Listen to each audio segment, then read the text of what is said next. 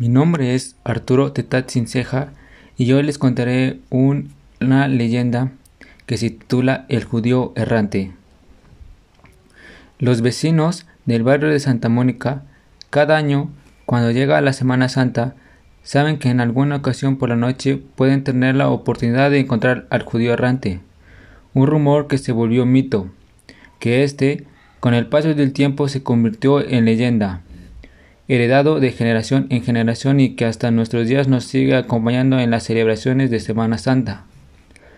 Se dice que hace mucho tiempo, de hecho no se conoce la fecha exacta, un joven le prometió a Dios salir de judío hasta que sus días terminaran. Sin embargo, su promesa no fue cumplida debido a que el joven se tiró al vicio del alcohol y cuando la Semana Santa comenzó, sus familiares al enterarse del compromiso que el joven había adquirido le intentaron convencer de que lo cumpliera. Pese a estas recompensas, esta persona no cumplió y continuó en las garras del alcohol.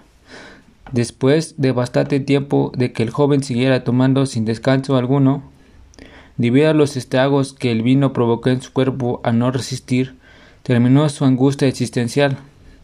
Pero al inicio de la, de la siguiente celebración de la Semana Santa, a partir del miércoles de ceniza, cuando los preparativos para dicho evento, los vecinos del barrio de Santa Mónica escucharon en varias ocasiones los cascos de un solo corcel que cuando ya estaba muy adelante la noche deambulaba por las calles y cuando salía de su casa para averiguar de dónde provenían los sonidos del caballo y de su jinete, estos inmediatamente desaparecen.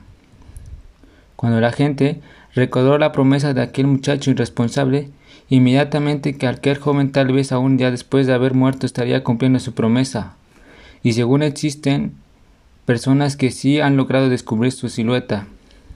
Pero cuando él intenta descansar en algún espacio, las piedras comienzan a moverse para obligarlo a continuar su jornada. Todo esto, año con año, se repite desde el miércoles de ceniza hasta el viernes santo, cuando la crucifixión de Jesús se lleva a cabo, después de todo vuelve a la normalidad.